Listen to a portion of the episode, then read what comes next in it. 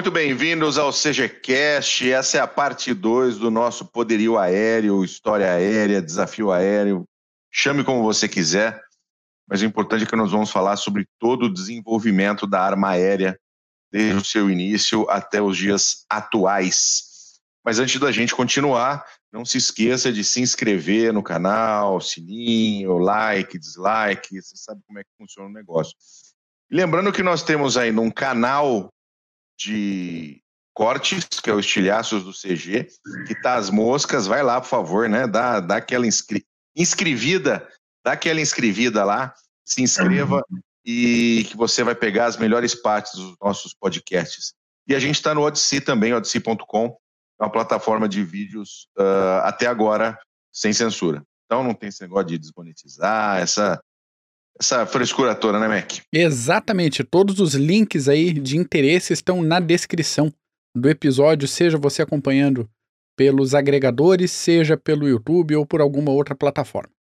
Muito bom. Conosco novamente o meu querido amigo professor Marco Túlio Freitas. Tudo bom, Canuck? Tudo bom. Tudo bom. Belezinha? Não teremos, não teremos a presença de Catarina hoje nos acompanhando? Não, pelo amor de Deus. eu vim pro parque cedo só para não ficar me sacaneando. Chega. Muito bom. Conosco também, meu amigo, o homem mais bonito de Santa Catarina, Glênio Madruga. Tudo bom, Mac? Tudo jóia, Bull, Simon. Saudações cavalarianas para vocês aí que acompanham a gente em, em qualquer uma das plataformas disponíveis. E nosso abraço apertado para cada um dos membros do canal e nossos apoiadores por aí também, nas diversas possibilidades de apoio das atividades do Clube dos Minerais. Beijo do gordo. Isso aí. Para vocês. Uh, recapitulando um pouquinho, uh, no primeiro episódio, se você ainda não viu, corre lá para ver também. Mas nós falamos dos primórdios da ideia do uso de uma arma aérea, não uma arma aérea, mas algo que pudesse trazer vantagens uh, uh, significativas no campo de batalha, quando visto lá de cima.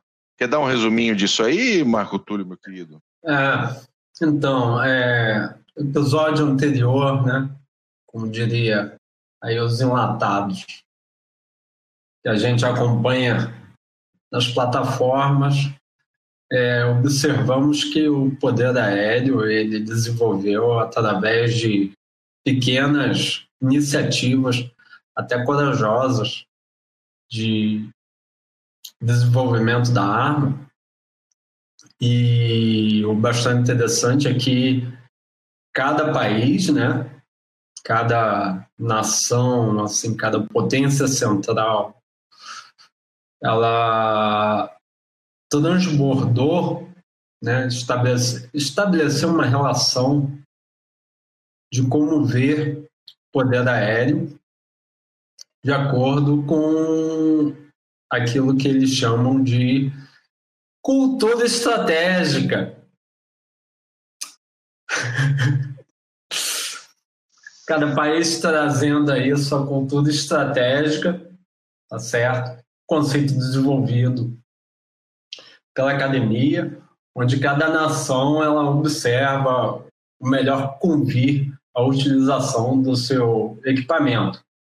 Então, a partir daí, você teve, digamos, algumas iniciativas sobre é, instrumento aéreo em alguns eventos peculiares do século XIX, né? Sim. Segunda Guerra de Independência da, da, da Itália perante a Áustria, que é uma guerra que pouca gente conversa aqui no Brasil, é amplamente estudada no exterior. É, guerra de Secessão, que é outra guerra também muito pouco estudada aqui no Brasil.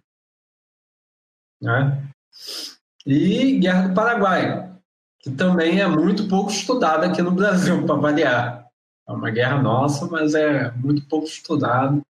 Tem aí um, um debate muito grande, mas não convenha o episódio falar, comentar e analisar sobre ele, mas você tem um debate muito grande sobre a participação brasileira sobre, na, na Guerra do Paraguai. E nesse, nessa participação você tem aí a inclusão de alguns instrumentos aéreos, certo? A partir daí, ficamos é, é bem é,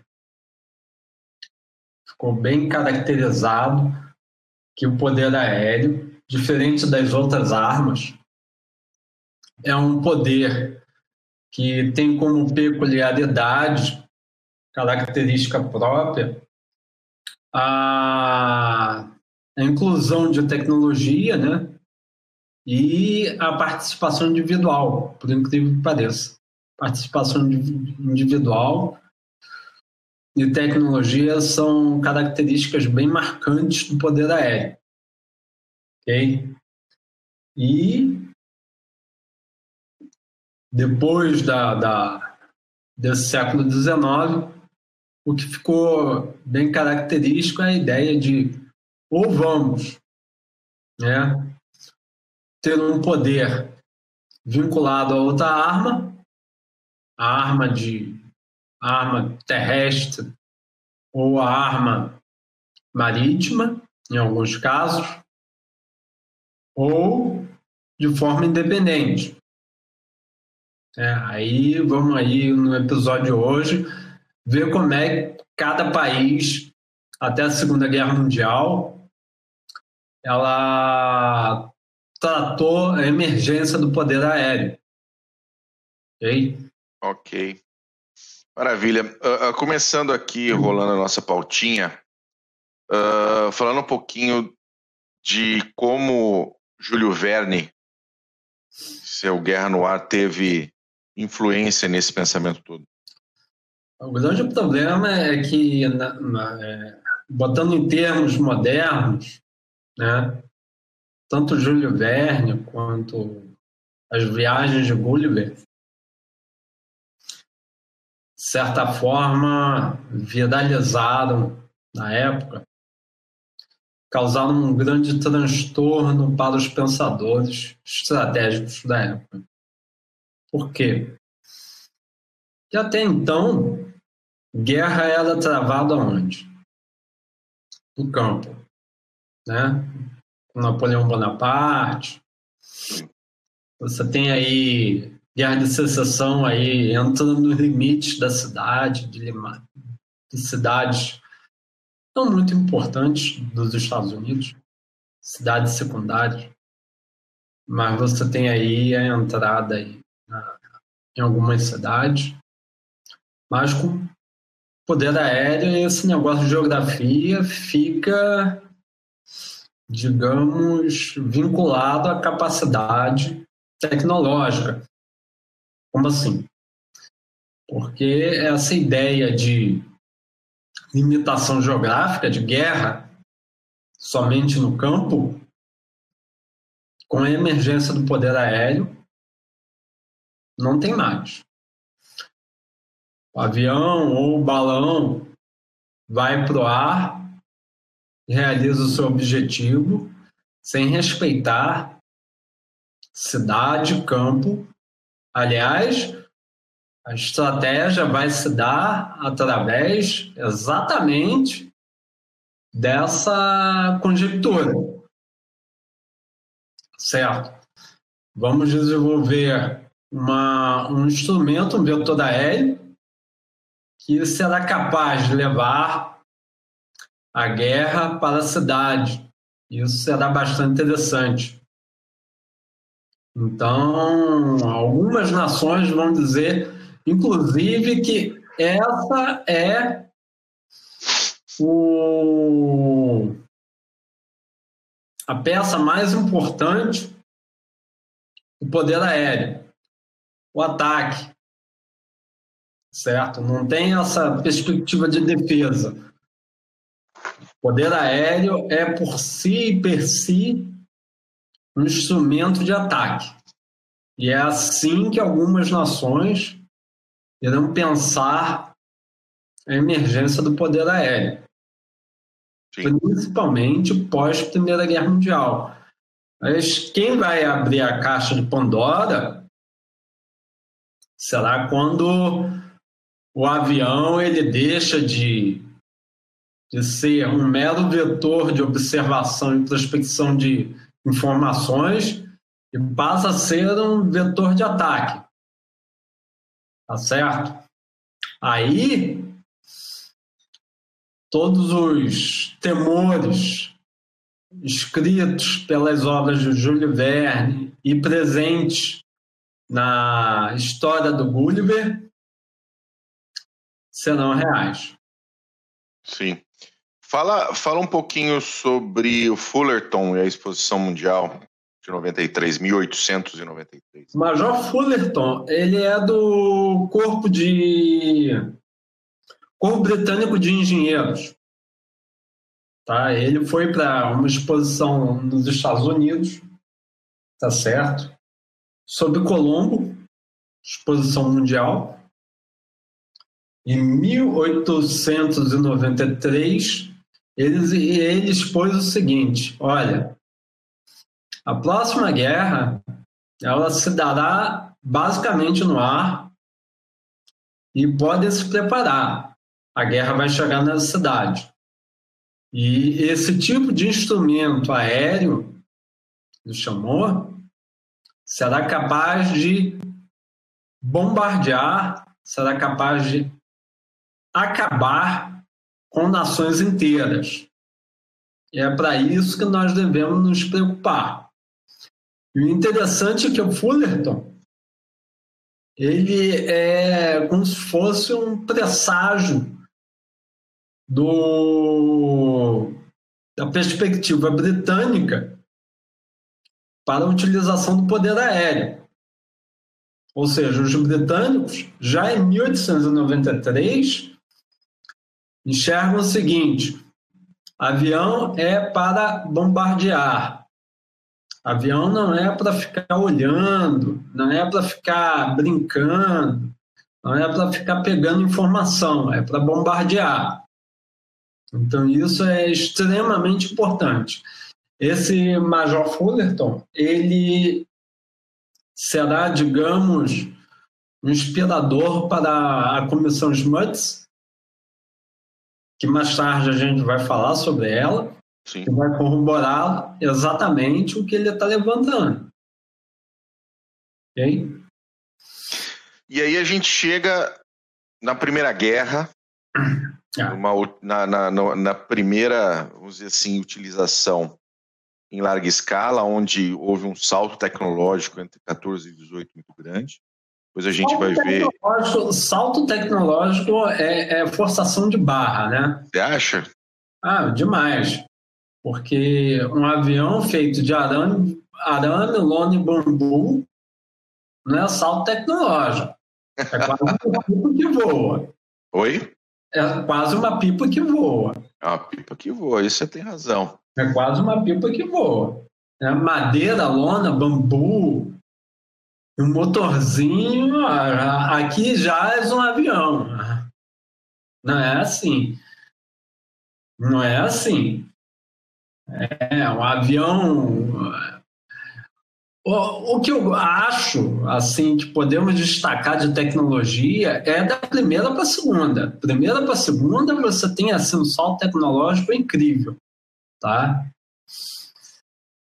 Principalmente com os B-17, enfim. Mas até é, 1917, nossa, é uma coisa bem triste, assim, que deixaria qualquer engenheiro da Lockheed Martin envergonhado. Então, para chegar nesse engenheiro da Lockheed Martin, teve que começar lá atrás, né? É, assim como catapulta também, né? Assim como catapulta também. Catapultar vaca, dizer que catapultando vaca descobriu o avião, no caso dos irmãos Wright. Não, nem... A gente consegue. Né? Então, é bem assim. Você teve aí aviões como teve uma, uma, um bombardeio, por incrível que pareça, você no, no começo da Segunda Guerra Mundial, você teve um bombardeio naval, a frota francesa sendo realizado por aviões de arame, bambu e, e, e lona, né? É o que tinha. Era o que tinha, era o que os britânicos tinham. Sim. Depois eles vão, depois vão para o Spitfire.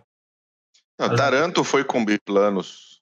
É. Então, é porque é, como, como a gente vai perceber, é o seguinte, é como a, a, a, apesar, do, apesar da utilização, é, tanto uh, o carro de combate, a.k.a. tank, né? A motorização, tá? E o avião, acabou a Primeira Guerra, a primeira coisa que eles vão fazer é esqueça tudo que aconteceu. Tá? Porque a Primeira Guerra foi triste, foi, foi causou impacto psicológico, enfim, vamos esquecer tudo. O grande problema foi esse. Não é à toa que é, as maiores evoluções doutrinárias da Primeira Guerra Mundial serão continuadas por aqueles que perderam a Primeira Guerra Mundial. É, vão. Como aqui é, uma, é um espaço em que nós temos a, a, a busca da verdade, né? Busca da verdade que é importante. Sim. Desde Aristóteles, é, foram os alemães que carregaram todos os todos os pensamentos da, da Primeira Guerra Mundial e colocaram é, é, em prática na Segunda. Foram eles os grandes portadores de novidades. Porque a Primeira Guerra Mundial, as lições da, da Primeira Guerra Mundial não foram bem é, analisadas por franceses, porque aí você não teria linha Maginot. Os americanos, só basta citar o seguinte: a gente tinha mais carro de combate do que os americanos na emergência da Segunda Guerra Mundial. Tá certo? Yeah. A gente tinha Renault. Renault F17. FT17, é isso aí. Um dos Isso. poucos carros que saiu daquela lógica dos landships. Que até Isso. então o blindado não campo se comportava como guerra Uhum. naval. né? É, por incrível que pareça, os americanos, com uma- é, é, os americanos ainda estavam discutindo sobre, sobre mecanização do exército americano na emergência da Segunda Guerra Mundial. Tanto tem um filme primoroso dos cavalos que vão até o Canadá, porque a, a ordem é matar todos os cavalos. Você sabe como é que é, né? Lá no Canadá tem a RCPM que adora cavalo, então, então receberam de bom grado os cavalos do, do exército americano. Mas os americanos estavam nem aí com estourar, com estourar da Segunda Guerra Mundial. Eles não tinham uma percepção ainda concreta do que se passou na, na primeira para a segunda. A gente já falou dos franceses. É, É, na verdade, a gente deu uma, a gente deu uma, uma saída aí do, do- da nossa pautinha. Não, americanos- não, não, calma. A gente não saiu tanto. Estou dizendo que saiu tanto. A gente não Só saiu falar, vamos falar dos objetivos iniciais do tanto. avião na PGM. Calma aí, caralho. Você está muito lento hoje, Marco Túlio. Tô lento, não. Aí o que que acontece? Isso aqui é, aqui é o quê? Telex? Tá parecendo um landship aí. Ah, o que acontece? Você tem aí alguns ensinamentos da Primeira Guerra Mundial, não foram bem é, concebidos na emergência da Segunda, vão ter sérias implicações na utilização do poder aéreo na Segunda Guerra Mundial. Tá certo? Não é uma coisa singular do avião. Isso aconteceu com todo mundo. Todas as inovações tecnológicas que apareceram no campo de combate na Primeira Guerra Mundial foram colocadas dentro do arquivo, foram colocadas para serem esquecidas. Porque se pensava no seguinte: é a guerra para acabar com todas as guerras. Não haverá guerra depois da Primeira Guerra Mundial. Os ministérios de guerra viram ministérios da defesa. Você tem uma lógica que é de defesa comunitária, defesa, defesa conjunta tá? dos países, emergência do direito internacional. Então a guerra está sendo colocada de lado. Quem vai chegar e vai falar que a guerra não foi colocada de lado são os alemães.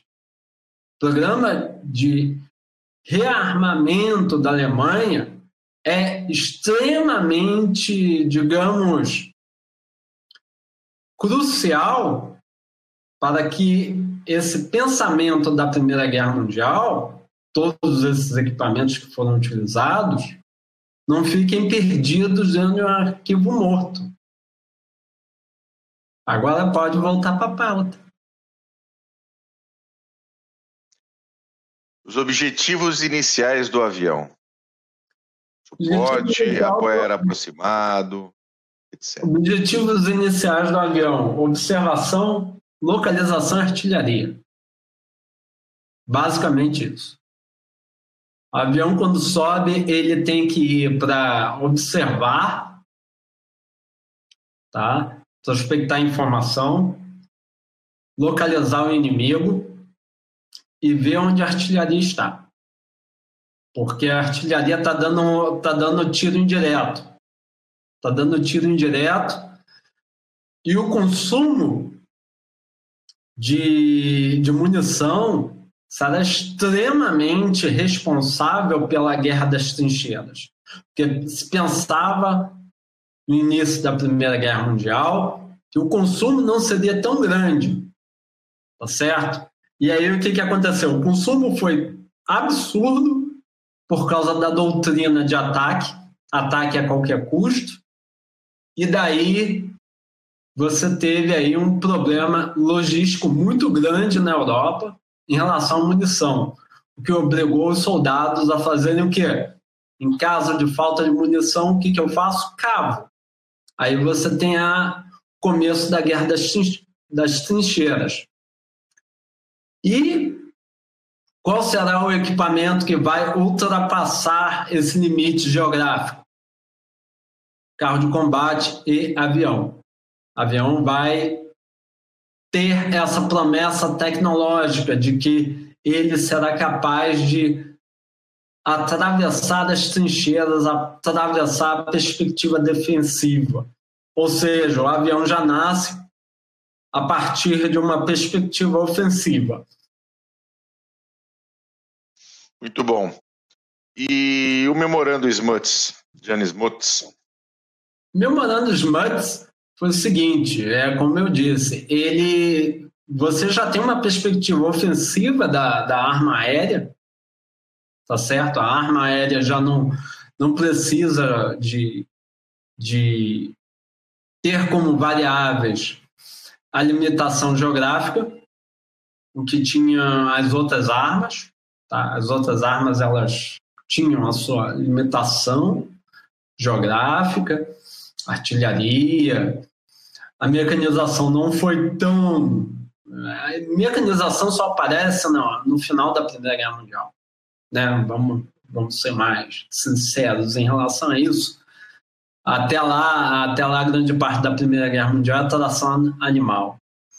Então você tem a mecanização tímida da Primeira Guerra Mundial, e depois o que você tem aí? Falta de munição, tem guerra das trincheiras, então o avião aparece aí como redentor de todos os problemas principalmente o problema defensivo, a lógica defensiva que apareceu na Primeira Guerra Mundial.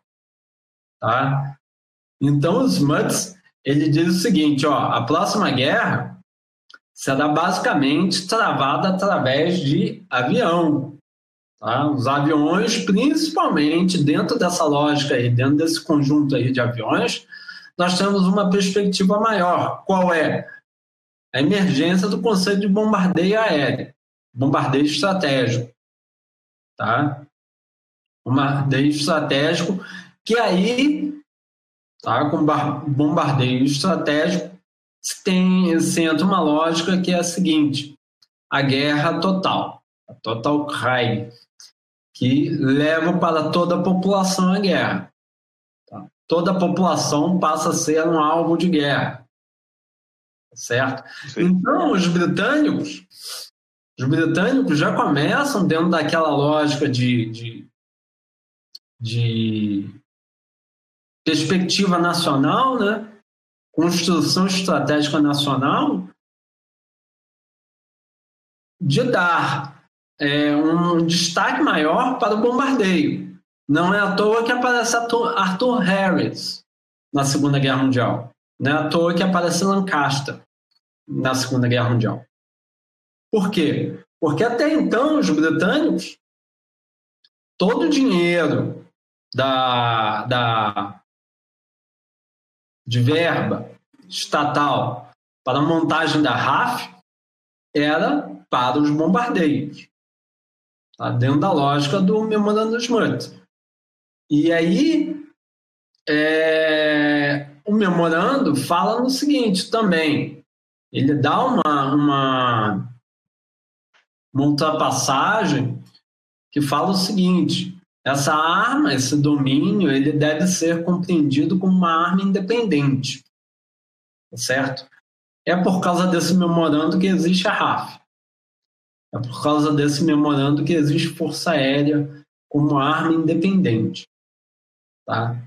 Ele pode ter suas limitações, pode ter as suas desvantagens, que a gente vai ver, desvantagens de não compreender muito bem emergência desse vetor aéreo, de dessas, dessa emergência ser calçada em cima do bombardeio estratégico, mas depois é, as grandes vantagens dele é, com certeza, a questão da independência da força, independência da arma.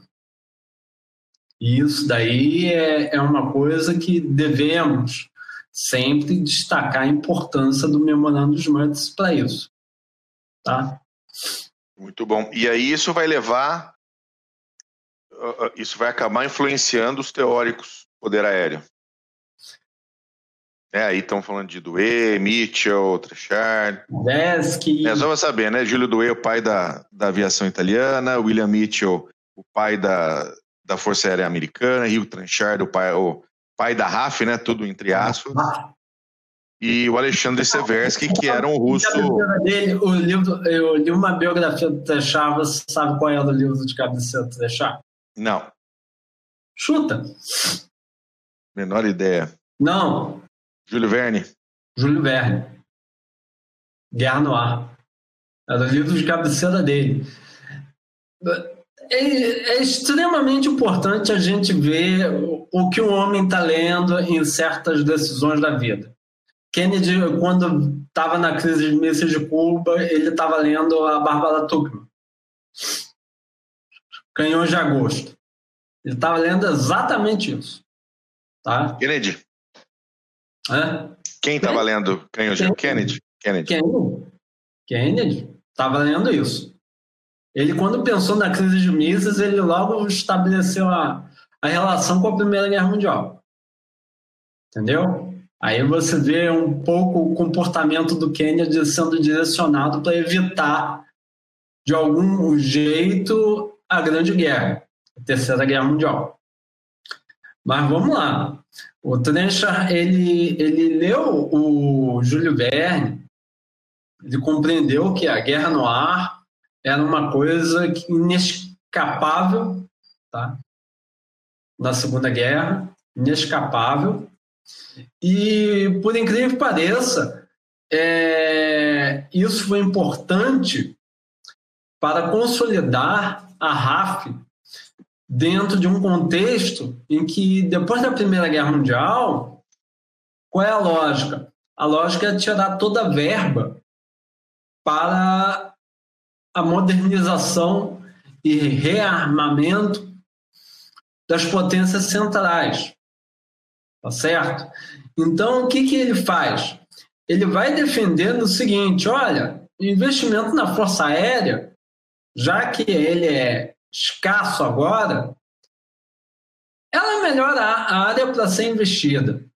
Por quê? Porque a guerra vai ser no ar, a gente só, só investe em avião, avião é mais, muito mais barato do que navios, mobilizações gigantescas humanas, então é, investam aqui, é um bom negócio já que a próxima guerra será basicamente no ar, travada no ar.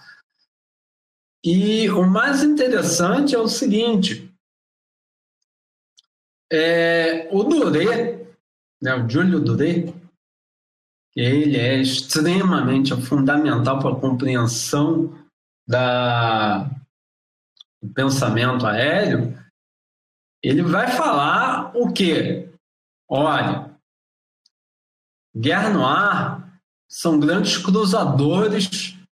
A palavra que ele usou foi essa, cruzadores, tá? Grandes encoraçados travando guerra nesse domínio.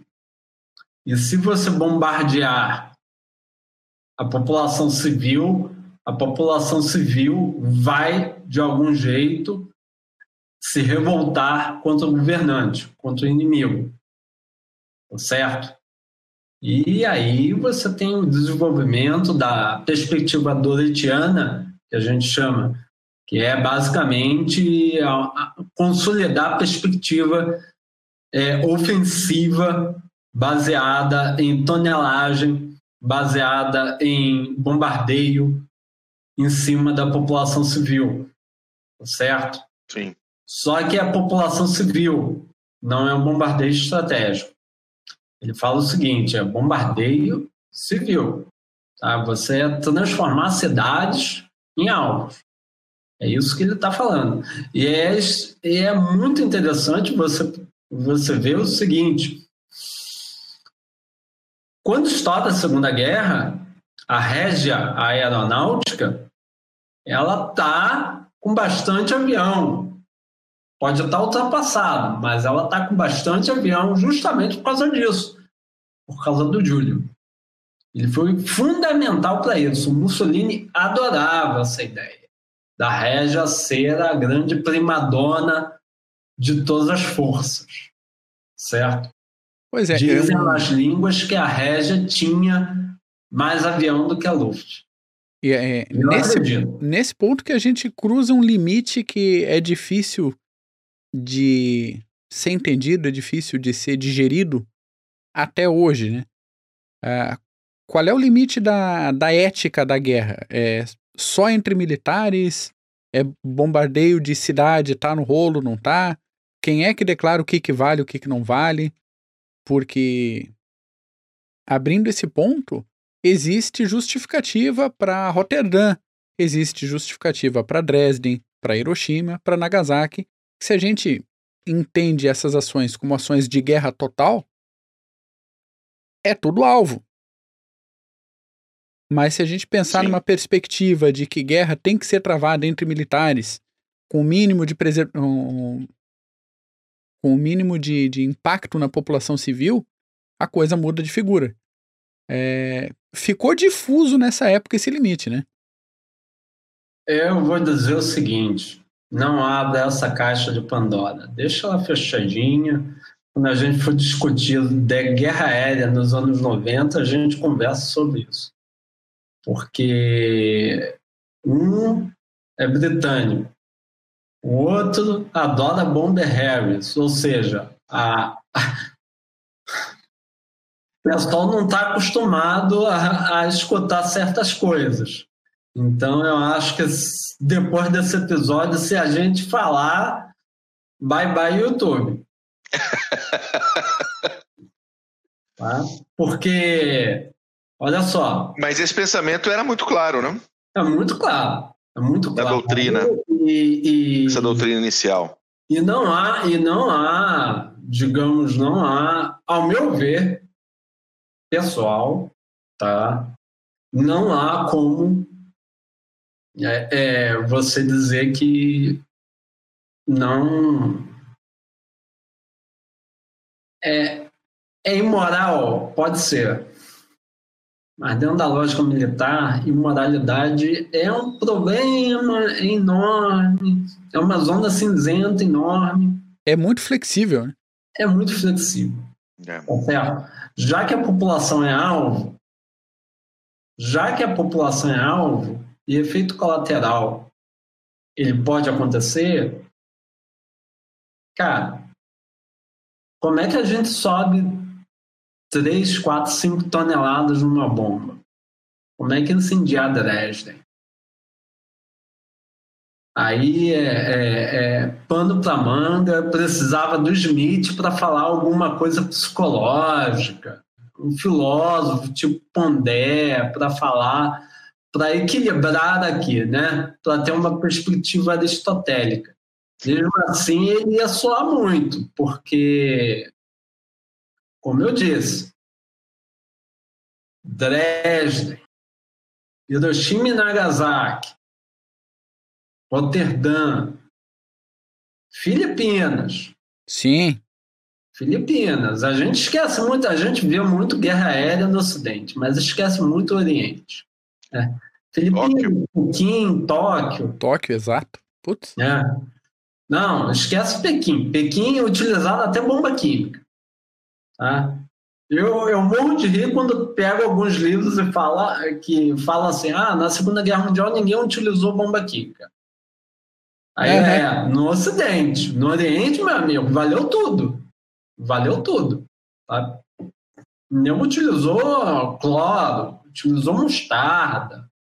Mas, enfim, isso daí fica para outro podcast. Mas, é, ao meu ver, certas coisas, certas perspectivas, como eu disse, o grande problema que a gente tem é a verdade.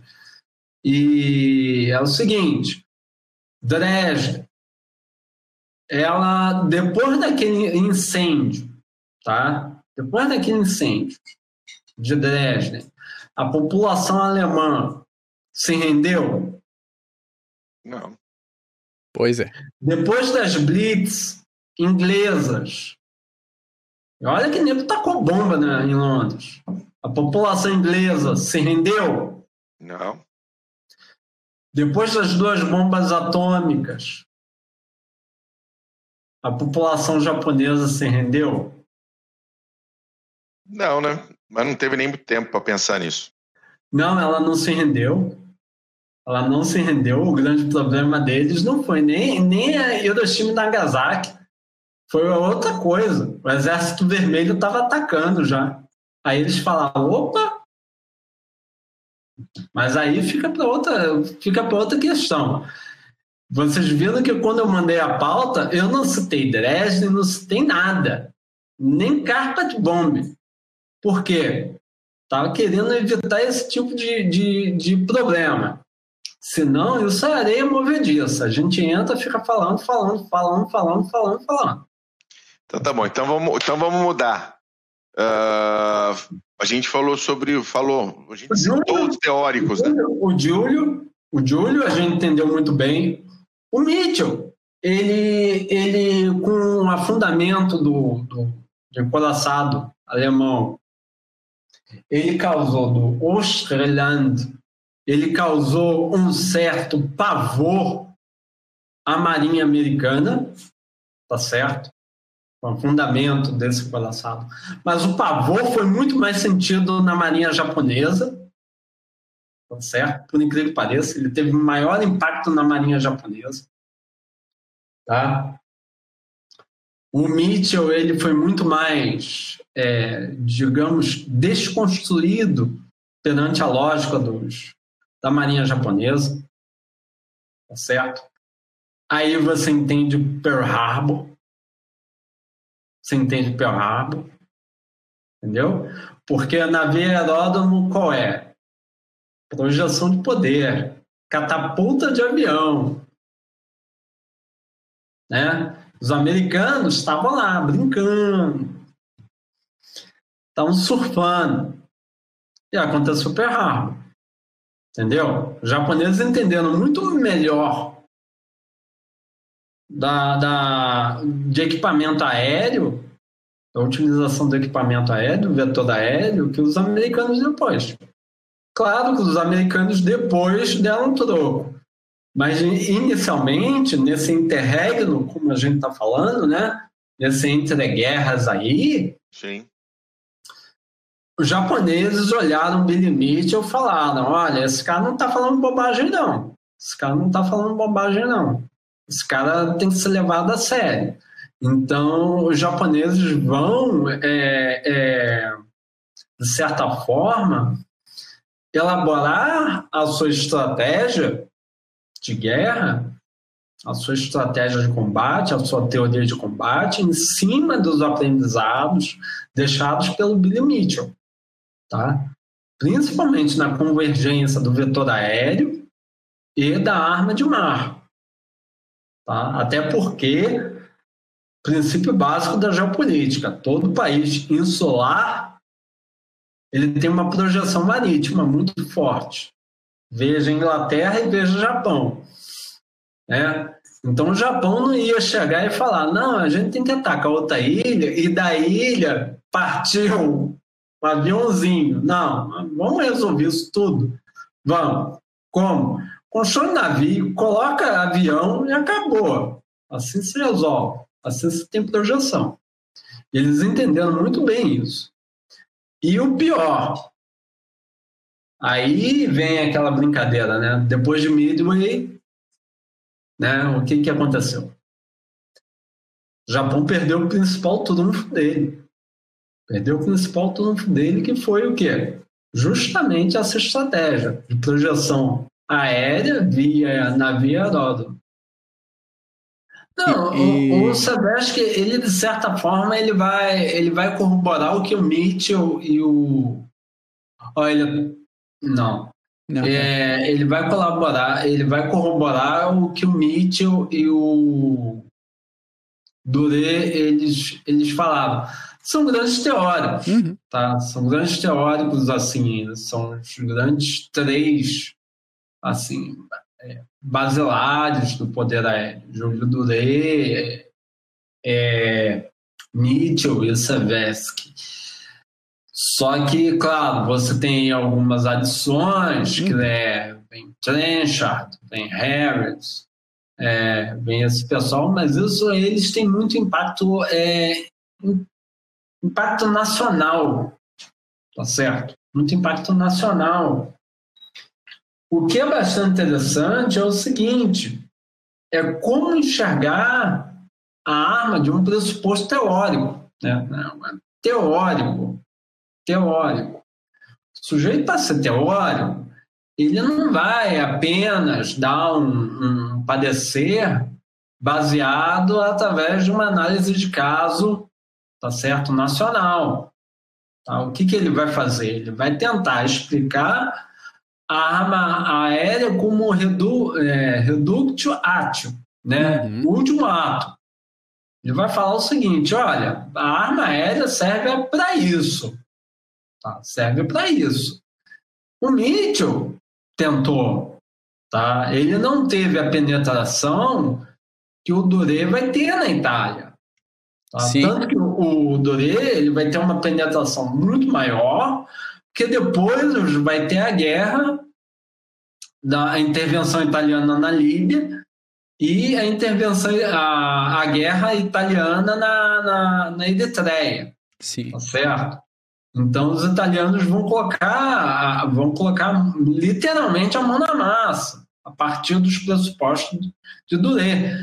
Mas o que é mais importante, ao, ao, ao meu ver, é que a gente também não pode desfocar né, não, não estabelecer uma relação com o que está se passando também na Alemanha. Na Alemanha vai aparecer. Na Alemanha vai aparecer alguma coisa. Claro que na Alemanha não vai ter um teórico que vai falar. Um teórico do poder aéreo. Uhum. A Alemanha, como sempre, vai inovar e vai, vai aparecer um teórico de forças combinadas. Né? Vai falar: olha, é, você combinando avião, tanque e artilharia e, infantaria e rapidez e rádio, comunicação. E comunicação, exato. Você vai ter o quê? Blitzkrieg. Os alemães vão inovar nisso. Mas o grande problema é que isso só vai ter uma força tática, né? Os alemães vão ter uma força tática. Exatamente. Tática. Vai ser isso. Já os italianos não, os italianos estão propondo uma, uma força estratégica. Chegando, ó, ela vai resolver o problema da batalha, vai resolver o problema da guerra. Tá certo? A guerra vai, vai deixar de ser aquela coisa amorfa, defensiva, tá certo? Moedor de carne. É, vai ser é, terra de ninguém, tá certo? Uhum. E, e, e o avião vai sobrepor todas essas dificuldades. Tá certo? É isso que eles estão apontando. O Mitchell está apontando muito bem isso. O, o Doré está apontando muito bem isso. Tanto que o Doré é, há, uma, há uma brincadeira entre as pessoas que estudam poder aéreo é, nos anos 90 do século 21, nos anos 90 do século 20, 90 21 a gente não chegou ainda. Falta um tempinho. Falta um tempinho. É, existe um artigo muito bom falando que o Doré foi salvo. Pelo pessoal da, da, da, dos anos 90. Pessoal do bombardeio, dos bombardeios inteligentes. Sim. Né? Sim. Da Revolução militar, a Revolução Tecnológica Militar. Eles vão falar, ó, Dorei foi salvo. Mas uma coisa que o Doré não falou, que aí eu também. A gente tem que, tem que entender a pessoa, né? Uhum. Tem que entender um pouco a pessoa. A pessoa está na década de 20, está falando sobre avião. Aí aparece um cara que está no conforto do seu século XXI, fala o seguinte: ah, o Doré foi safado. Uhum. Ele esqueceu do radar. Cara, porra, qual é, cara? Ô, oh, oh, vamos parar com isso. Porque o radar, eu não sei, era meia dúzia de seis pessoas que sabiam, tá? Era tão segredo, era tão segredo que os ingleses e alemães estavam discutindo sobre isso. Então para, pô. Para. Ah, oh, não é bem assim. Vamos contextualizar o negócio, né? É, contextualizar o negócio. O radar, ele só aparece no começo da Segunda Guerra Mundial, aí gritando muito, gritando muito, tá certo? E tem pessoas aí que, que falam que Pearl Harbor, né, os radares de captação, o pessoal não tava nem aí. Tava nem aí. Tava olhando aquilo, o ping, né? Tava olhando o ping lá, tava achando, ah, não, isso daí é besteira. Desliga isso, tá, tá. É incomodando. Tá sol, tá sol, vamos pegar um sol, vamos pegar um bronze.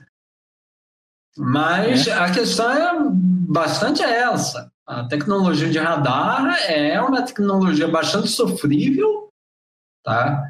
E, pô, criticar o Doré falando que ele, ah, ele não, não, não, ele não pensou a emergência do radar, cara, pô, é a mesma coisa que você dizer hoje no, no, na guerra cibernética, a guerra do teclado, você daqui a 30, 40 anos falar, oh, o sujeito falava da guerra do teclado, ele não observou que hoje Skynet, drones, pô, peraí, não é assim, o homem é do seu tempo. Exato. E a partir daquela observação, tá? Que ele fez, partir da sua compreensão lógica histórica, ele fez essa observação. Ele disse: ó, o avião tem um potencial de bombardear pessoas, tá? de acabar com a, a guerra defensiva, de acabar com a lógica defensiva de batalha, e o avião ele ultrapassa aí limites geográficos. Uhum. É isso que ele está observando. Tá? O Mitchell vai levar isso para os Estados Unidos. Os Estados Unidos não vão tratar muito bem o Mitchell. Tanto que só vão fundar um tal de corpo tático, é, corpo aéreo tático. Claro, vai sair grandes coisas de lá? Sairá. Por quê? Qual é, grande, qual é a grande ironia? Qual é a grande ironia na Segunda Guerra Mundial? Todo mundo pensa no bombardeio estratégico, né? Você viu o Trenchard, você viu esse pessoal todo, e aonde o poder aéreo vai de certa forma colaborar com a Segunda Guerra Mundial no nível tático. O nível tático Exatamente. vai ser a grande revolução aérea. Vai ser a grande colaboração da arma de ar. Então, isso daí é uma, é uma enorme ironia para os pensadores dessa época aí dos entreguerras, tá certo? E isso a gente pode colocar todo mundo, Doré, Mitchell, entendeu?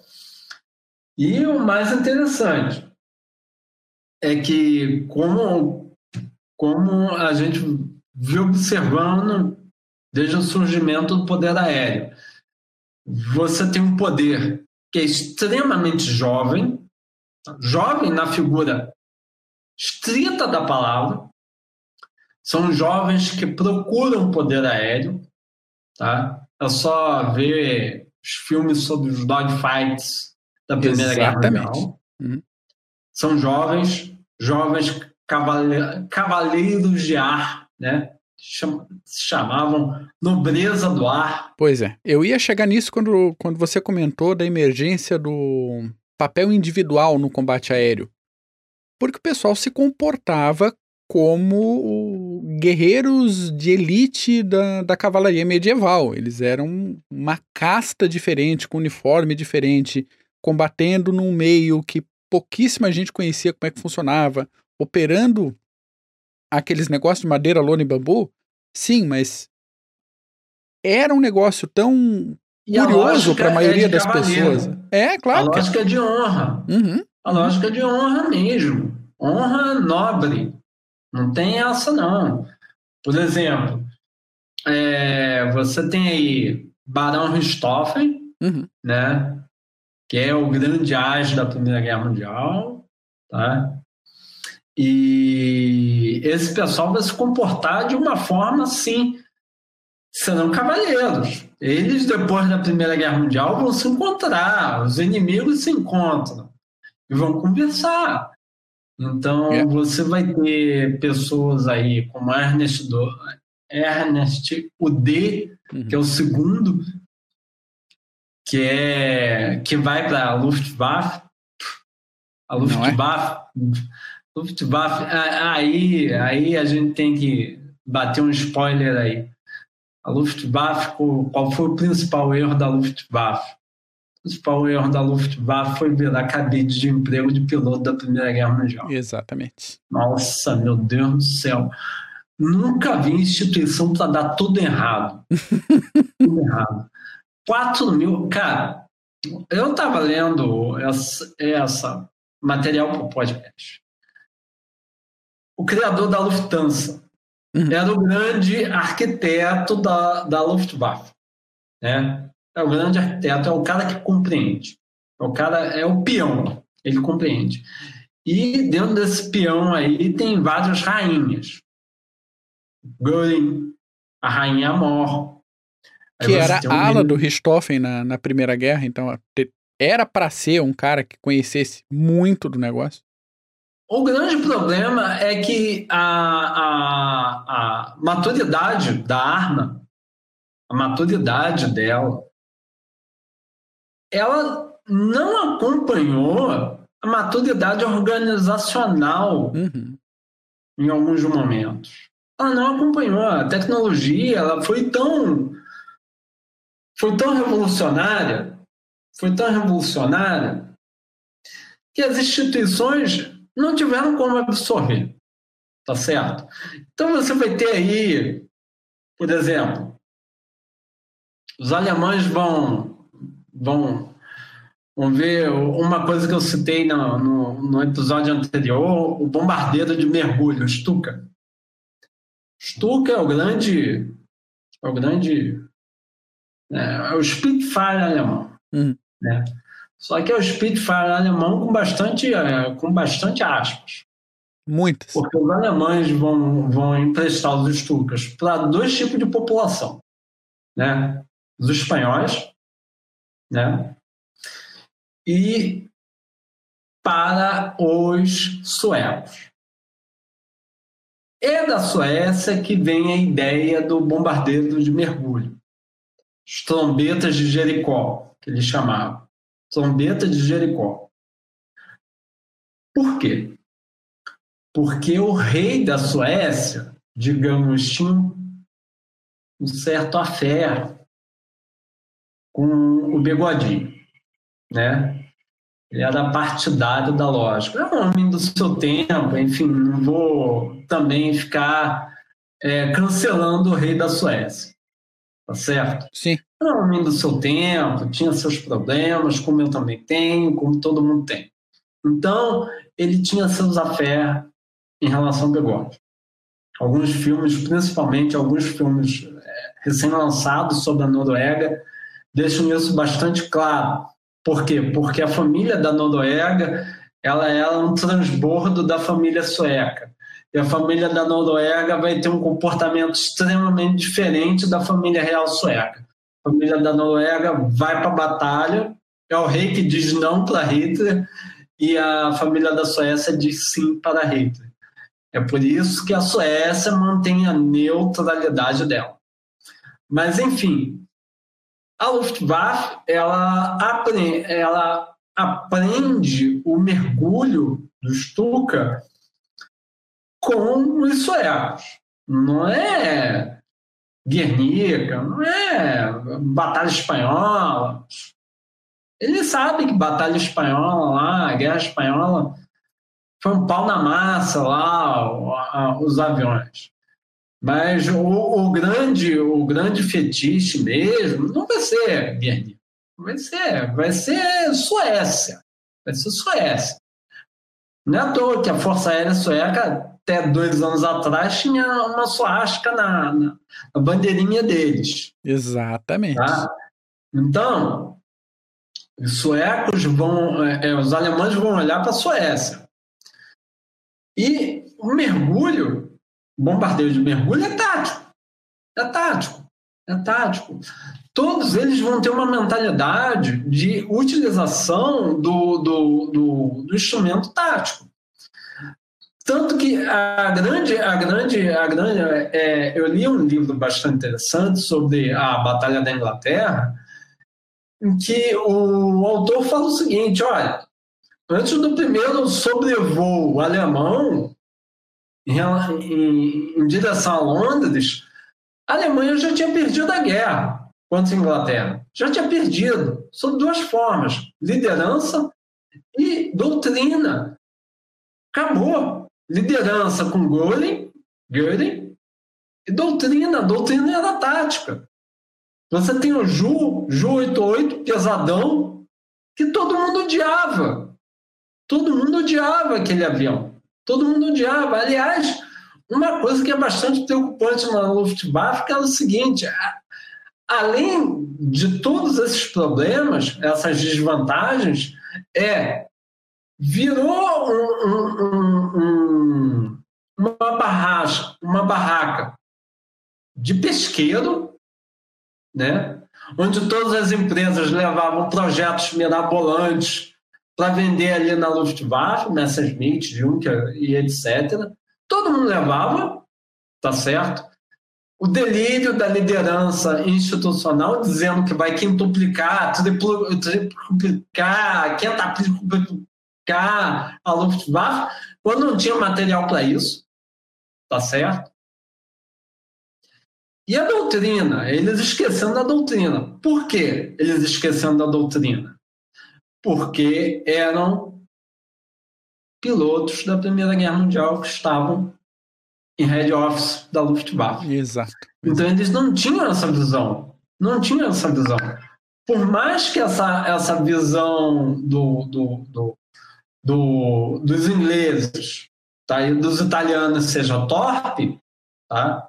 seja torpe, seja não está pegando bem, os alemães, enfim, os alemães não chegaram nem perto, pelo menos esses caras chegaram perto porque eles desenvolveram é, uma visão estratégica, os americanos desenvolveram uma visão estratégica, com bombardeiros estratégicos, B-17, etc., uma visão tática, tá? de caça. Sim. Tá? De caça, defesa de caça. Os alemães, ah, não, aí, vamos utilizar bombardeiro, vamos utilizar bombardeiro de, de, baixa, de baixa autonomia, que resolve a situação. O negócio é blitzkrieg. Pois é, Aí, é, tanto, tanto que, que, eles não tinham nem bombardeiro pesado, era tudo bombardeiro leve e médio. Eu acho que o. era o JU-88. Que é bastante interessante. Heinkel 111 também, mas nada além disso, né? Tem uma frase do D que é bastante interessante, já que a gente está falando da Luftwaffe. É uma frase dele que é interessantíssima, que é a seguinte: ele, ele adorava ser piloto de teste. Tá? Ele adorava ser piloto de teste. Tá? É, ele foi sobrevoar em 41 o Junker 88. Tá? Ele, quando para, ele desce, ele fala: avião é bom, pesado, e eu não sei para que serviam aquelas luzes vermelhas. As luzes vermelhas eram de pânico do avião. uhum. Ou seja, o 88 já aparece com problema em 41. Tá certo? Já aparece com problema em 41. Tá? Já aparece com problema em 41. E você pega é, aí desenvolvimento, a tentativa de aumentar o payload né, do Juncker, que só acabou com a perspectiva de quê? De bombardeio estratégico na Alemanha. É. Pois é. Cavalo de batalha é o único cavalo que tem, então aumenta o peso dele. Ou seja, já é pesado, né? E o que, que acontece? A maioria vai parar no canal da Mancha. Exatamente. Vai pegar o Spitfire Exatamente. ali, tranquilo, de boa, radarzão tocando. O inglês, ao contrário do americano, sabia utilizar o radar. Piloto descansado. Já tinha passado pela Blitz de 17, já tinha uma defesa civil bastante organizada para o tempo. Porque os alemães, em 17, com o bombardeiro Gotha, que vai abrir, é, vai abrir a porta de Pandora para os advogados né, do bombardeio estratégico. Vai falar, ah, funciona, só que eles esqueceram de uma coisa. Os bombardeiros estratégicos de 17, tá? eles tiveram como ensinamento a criação de uma rede de defesa civil na, em Londres bastante eficiente, em que a população, quando toca a sirene, já sai correndo para o metrô. Uhum. Tá certo? Então, esse já é um meio de colocar a teoria do bombardeiro da população civil sob cheque. Tá certo? Isso já é o meio. Até hoje, até hoje, a grande discussão do poder aéreo é exatamente essa. Olha, a tecnologia, a doutrina do avião versus a defesa civil. Versus defesa civil. Defesa civil eficiente, extremamente eficiente, vai ser, a, vai ser o grande calcanhar de Aquiles do poder aéreo. Tá certo? Isso é bastante interessante. Isso é bastante interessante. Inclusive, é, a gente não pode falar também, é claro. Aí existem algumas brechas, né? Que é a bomba nuclear. Bomba nuclear não tem defesa, tem não defesa aérea, né? não tem defesa civil para ela. Mas tem como você evitar, tem como você, né? É, é, de certa forma, trabalhar no controle de danos que ela faz. E por que Hiroshima e Nagasaki foi tão complicado para os japoneses? Simples. Falta de defesa civil. A arquitetura também não, não ajudava nem um pouco. A casa japonesa era feita de papel. Entendeu? É. Os japoneses. Madeira leve, parede de papel, exato. E os japoneses não acreditavam que os americanos tacariam uma bomba gigante no Japão, em Tóquio. Coisa que os americanos faziam desde Pearl Harbor. É. Aliás, existe uma piada muito engraçada, que o Hermann Göring ele falou o seguinte: olha, se um avião aliado tacar uma bomba em solo alemão, pode me chamar de Hermann Mayer, Meyer. Depois que os britânicos tacaram bomba em solo alemão, todo mundo do baixo oficialato chamava Göring de Meyer. Todo mundo chamava de Meyer. Então, é para você ver, é uma coisa que, que, que a arrogância, tá certo? É outra desvantagem da Luftwaffe, a arrogância da sua liderança, de não ver que, olha, não basta apenas é, é você achar que o Stuka vai ser o grande redentor de tudo. Não basta. Não basta, porque os alemães tinham esse problema. Sim, sim. É, os, alemães, os alemães, conforme a Segunda Guerra Mundial vai progredindo, os alemães, pela sua liderança, né, acreditam que o U-Boat é a grande arma, né? basta o Bolt que vai resolver a guerra. Aí quando o Bolt se transformou em problema, muda para a Luftwaffe. Luftwaffe deixa todo mundo na mão de Stalingrado, muda, muda de Stalingrado e passa para foguete, passa para V2. Cara, uma nação que está com problema de recurso, apesar de apesar de você controlar grande parte da Europa Ocidental, mas é uma nação que está com problema de recurso, ela não tem essa, essa, essa, essa vantagem aí de tem uma desorientação estratégica. Sim. E os alemães vão ter demais. Vão ter demais. Esse vai ser o calcanhar de Aquiles deles. Tá certo? O grande calcanhar de Aquiles. E é, é, é, é aquele negócio. A, a, como a gente viu, a organização da Luftwaffe não era uma organização capaz de, de certa forma,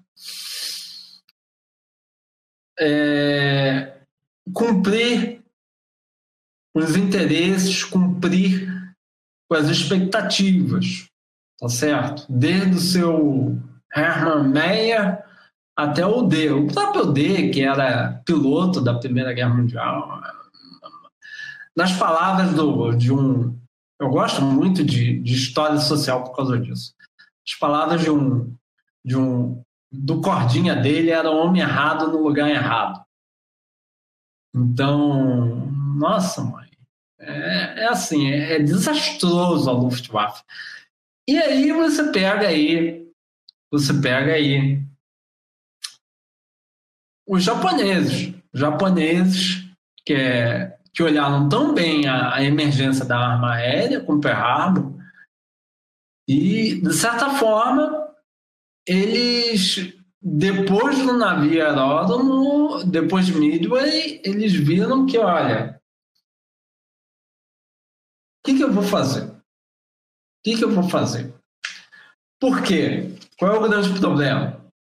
Qual é o grande problema depois de Midway? Qual é o grande problema depois da perda do, dos aviões, da perda do, do, do da perda do, do da projeção do, deles, né? Da projeção deles. Os aviões não têm autonomia, rapaz. Os aviões não têm autonomia para sair do solo seguro para bombardear, para proteger, para fazer nada.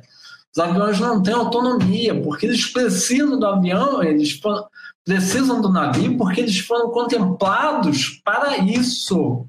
Para isso.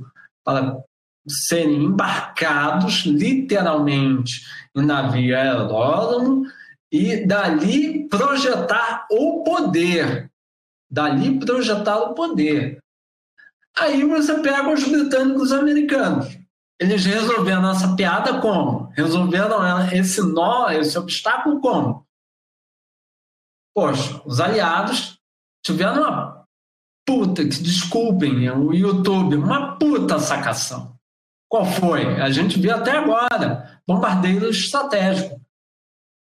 Ah, mas, mas vocês falaram que bombardear a cidade não dava em nada. Tecnologia. Porém... Tecnologia. Os aviões, os aviões que os aliados usavam para bombardear, tá? de certa forma, a tecnologia residual desses bombardeiros estratégicos paravam nos caças. Então tinha autonomia, tinha estabilidade, tinha, tinha precisão. Tecnologia embarcada para poder fazer esse tipo de bombardeio. Sim, tinha, tinha compreensão. Os, os ingleses, eles, eles odiavam é, fazer um bombardeio de manhã, né? É, é, tem uma coisa que é, é, outra divergência aí do, do, do grande, do, da grande família anglo-saxã. Os ingleses só gostavam de bombardear à noite e os americanos, quando chegam e falam: Ah, poxa, mas deixa eu bombardear à noite. Não, você vai bombardear de dia. Aí as maiores baixas é, é, é, aéreas são dos americanos. Por quê? É bombardear de dia. Bombardear Sim. de dia tem seus problemas. Qual o problema? Só tá claro, tá bonito, o sol tá raiando, você vê aquele, aquele aquela chuva de, de bombardeiro chegando, pesadão.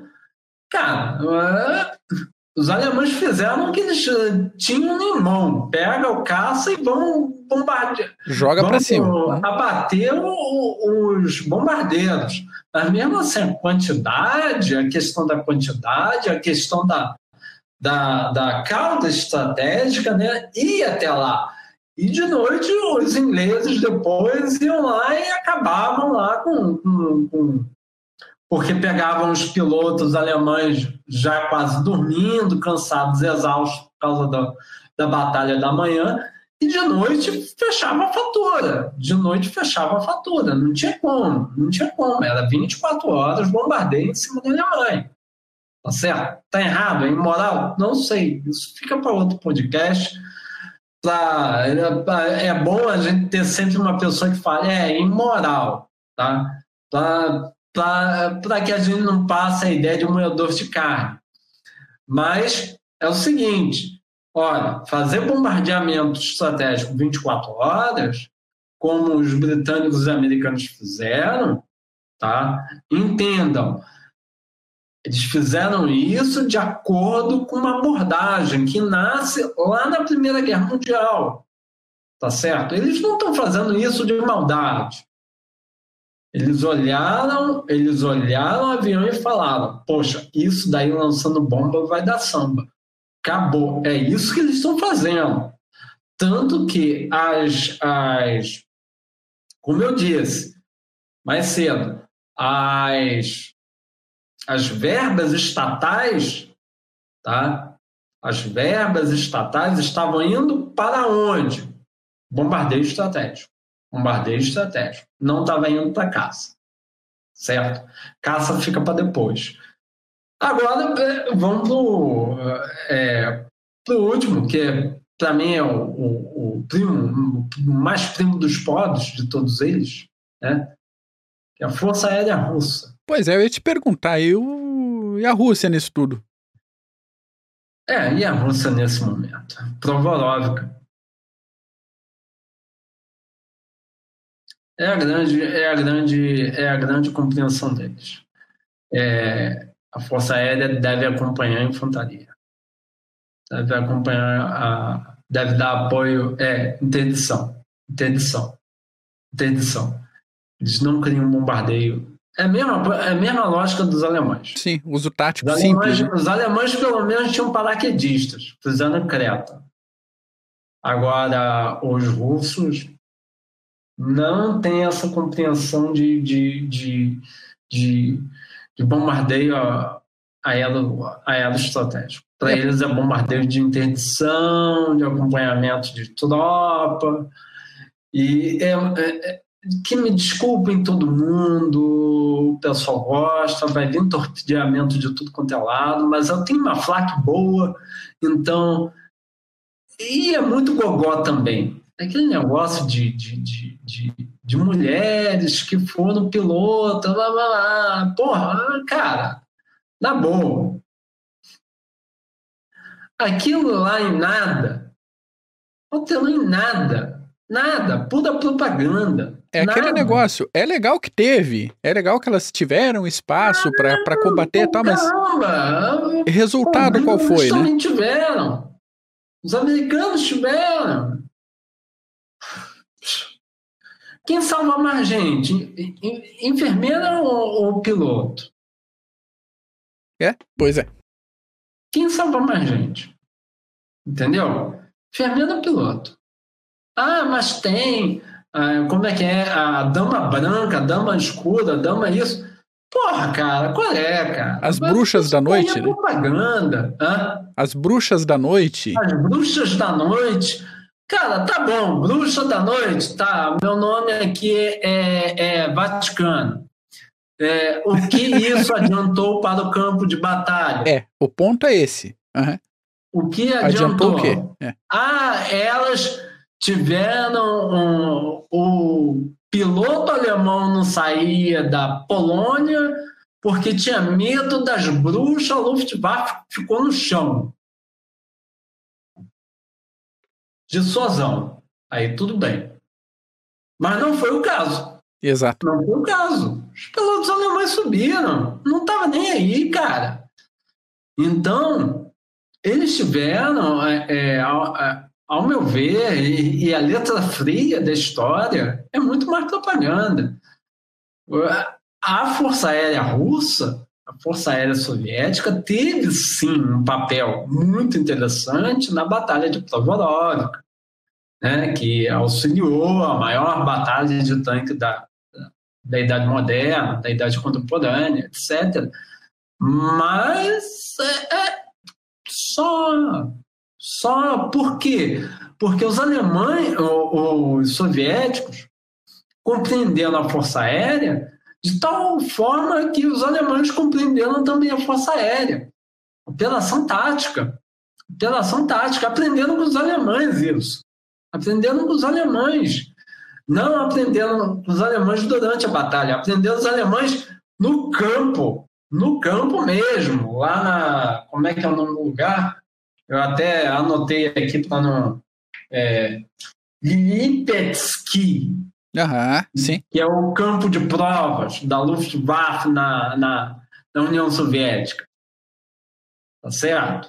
Ozuka, te amo, mas os caras não tiveram, não tiveram, é, não tiveram, não, olha, que é isso? E eu, em Bruxas da Noite, parece até, parece até filme pornô da década de 80, Pô, não tem, não tem perspectiva, não tem perspectiva.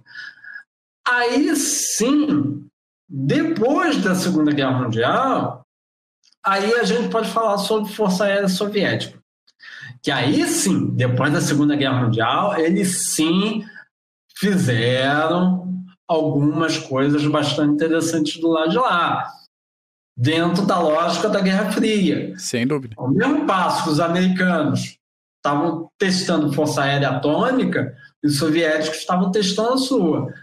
Mas até lá, cara, Segunda Guerra Mundial, não, não, meu, para, qual é? Não, não, é nota de rodapé, isso, é nota de rodapé e propaganda. Muita propaganda. Filme, filme classe B russo da, do século XXI. As Bruxas da Noite e os alemães. Oh, não, isso daí não tiveram. É a importância. Meu caro telespectador e ouvinte, a gente não está discutindo coragem. Exatamente. A gente não está discutindo gênero. A gente está discutindo eficiência. Foi eficiente do campo de batalha. Teve uma lógica além da compreensão tática. Certo? Os caças alemães ficaram em Berlim quando pensaram nas bruxas da, da noite. Causaram medo aos pilotos alemães? Cara, não. Os pilotos alemães só para você saber, amiguinho, os pilotos alemães matavam gente desde 39. Tá? Desde 39 você está pegando o mesmo piloto lá em 45 que vai se jogar na ponte, né? Que a Luftwaffe termina de termina da pior forma, né? Os aliados estão chegando, os russos estão chegando, e a Operação Clausewitz correndo solto. Os alemães não têm mais nada. Os alemães não têm não tem para onde ir. E o que, que os caras fazem? Começa a dar uma de kamikaze. Esse é o fim da Luftwaffe. Os caras vão é, é, é, é jogar avião, vão, vão fazer o supremo sacrifício para explodir, para implodir ponte, para aliado e russo não passar. Esse é o final da Luftwaffe. É o final da Luftwaffe. Então, o grande problema é esse. O grande problema é esse. É que você não tem tanto do lado, escuta, preste atenção, tanto do lado soviético quanto do lado alemão, não tem uma compreensão muito consolidada do poder aéreo. Não tem, eles não tiveram. Um foi baseado através da megalomania de um cara viciado em morfina. Göring. É. Göring Rasch Marshall, general do armamento aéreo, bababá, bababá, babá. Perverting comendo solto, né? Metafetamina oh. comendo solto, né? Depois vai falar de Pablo Escobar. Aí depois, depois você tá lá, os russos. Russos. Nada. Nada. A compreensão deles é quase zero. Quem tem uma boa compreensão, como eu te disse, quem tem uma boa compreensão sobre o domínio aéreo, na Segunda Guerra Mundial, são três nações: tá? Itália, Estados Unidos, de forma residual, tá? Inglaterra. Inglaterra. A gente pode até fazer um podcast depois para falar sobre ah, bombardeio de de Dresden, valeu ou não valeu, etc, etc. O meu coloco até à disposição. Boa. Mas é, o que eu falo é o seguinte: ninguém taca bomba em ninguém à toa. É tá? recurso, né? Ninguém. Segunda Guerra Mundial, ninguém taca, ninguém, ninguém faz carpet bombing à toa. Tá? Ninguém faz à toa. Mas vamos ali, vamos ali, pega o mapa da Alemanha, né? Pega o, o, o piloto bebe, bebe seu uiscão, bebe seu uiscão, né? Aí gira, gira, gira, gira. O cara aponta no mapa assim na Alemanha e sobe e vai bombardear. Ninguém faz isso. Ninguém faz isso. A lógica é a seguinte: a lógica é se torna um alvo por causa de quê? Tá? Ou moral, ou econômico, ou estratégico. Acabou. É isso. É isso daí. É isso daí. Tá certo? É isso daí. A lógica é essa. A lógica é essa. Certo? Maravilha. Aí depois a gente tem Hiroshima e Nagasaki. E para mim é o grande, é o grande, digamos, é o grande descoberta aí da consolidação do poder aéreo, que é Hiroshima e Nagasaki, porque se encontram duas coisas as grandes perguntas que a gente deixa para o próximo podcast é o seguinte: a arma atômica é a arma em que, que vai fazer com que todo mundo, ninguém pegue um fuzil, né? baixa um avião com uma bomba e acabou a situação? O Doré venceu? Não. Já adianto falando que não. Spoiler dos próximos episódios. Muita gente, muita gente vai pegar, vai pegar no fuzil e vai dizer, não, não é causa de bomba atômica que não vou entrar em guerra. Porque você logo depois teve Guerra da Coreia. Mas a Guerra da Coreia é compreensível. Tá? Então, você tem essas, tem essas, tem essas, tem essas considerações para a emergência da bomba atômica. E uma coisa bastante interessantíssima. Não acho, meu pequeno querubim, que a Força Aérea ganhou prestígio com a bomba nuclear, não, tá? Não acho. É o contrário. Exatamente. O contrário. O que ocorre é o contrário. Tá? Meu Mac. É isso por hoje? É isso por hoje. Meu caro professor Marco Túlio, obrigado pela aula.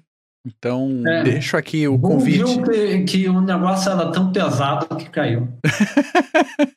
deixo aqui o convite para você, ouvinte, que acompanhou a gente até agora, para acompanhar também os próximos episódios sobre poder aéreo. Terceiro, ó, o terceiro vai ser, ó, Coreia, Yom Kippur Boa. e Guerra do Golfo. Excelente. Para fechar, aí, Guerra do Golfo e Iraque. Guerra do Golfo e Iraque para fechar aí o poder aéreo na base 3, para ninguém reclamar aí sobre. É, sobre. Poxa, vai ter um pouquinho de Vietnã também. Sim, que normal. Foi bastante interessante. Mas, assim, essas três foram, assim, capitais para compreensão aí do poder aéreo. Maravilha. Então, meu caro ouvinte, nosso abraço mais sincero, mais apertado aqui. E continua acompanhando a gente no YouTube, nas outras plataformas, Instagram, por aí vai. E no próximo episódio continuamos com essa com essa sequência de poder aéreo aí. Simons, valeu. Valeu, chefe. Até mais.